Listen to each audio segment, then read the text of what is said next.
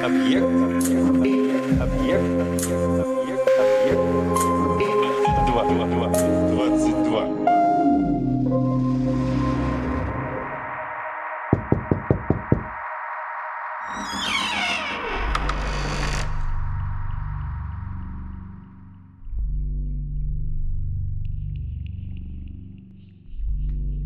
Жил один кузнец.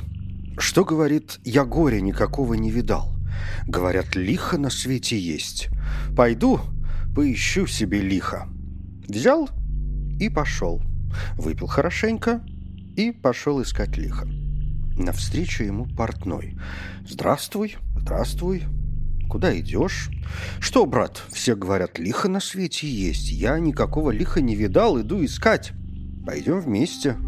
Я хорошо живу и не видал лиха. Пойдем, поищем. Вот они шли-шли и зашли в лес, в густый, темный. Нашли маленькую дорожку, пошли по ней, по узенькой дорожке. Шли-шли по этой дорожке, видят, изба стоит большая. Ночь, идти некуда. Сем, говорят, зайдем в эту избу. Вошли — Никого там нету, пусто, нехорошо. Сели себе и сидят. Вот и идет высокая женщина, худощавая, кривая, одноокая. «А, — говорит, — у меня гости. Здравствуйте!» «Здравствуй, бабушка, мы пришли ночевать к тебе». «Ну, хорошо, будет что» поужинать мне. Они перепугались. Вот она пошла, беремя дров большое принесла, принесла беремя дров, поклала в печку, затопила, подошла к ним, взяла одного портного и зарезала. Посадила в печку и убрала.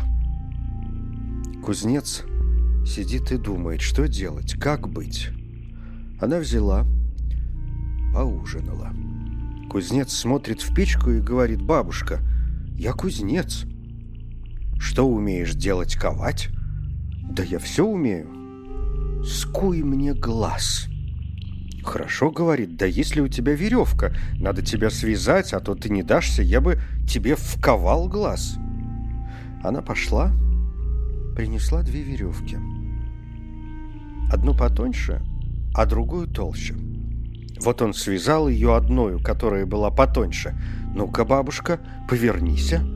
Она повернулась и разорвала веревку.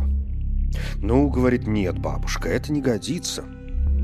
Взял он толстую веревку, да эту веревку и скрутил ее хорошенько. «Повернись-ка, бабушка!»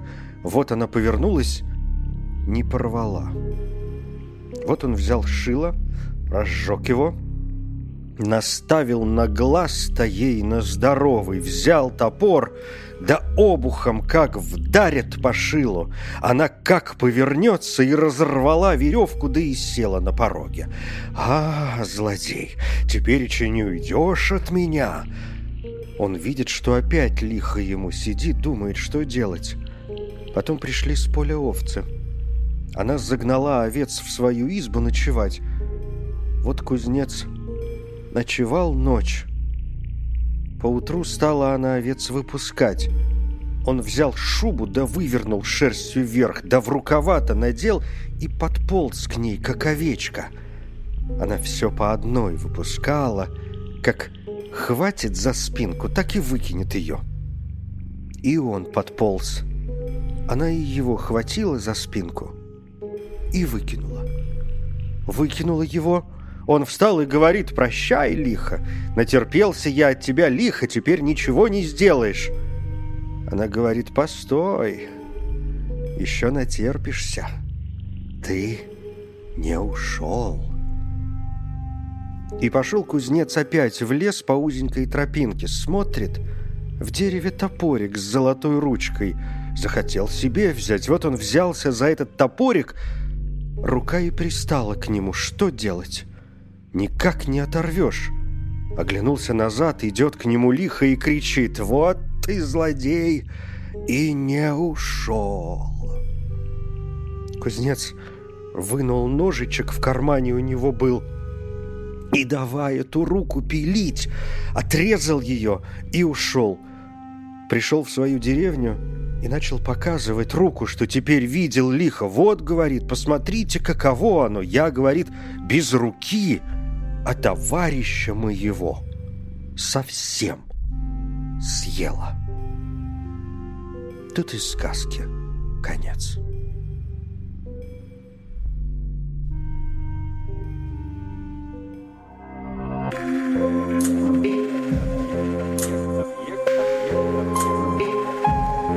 Объект 22.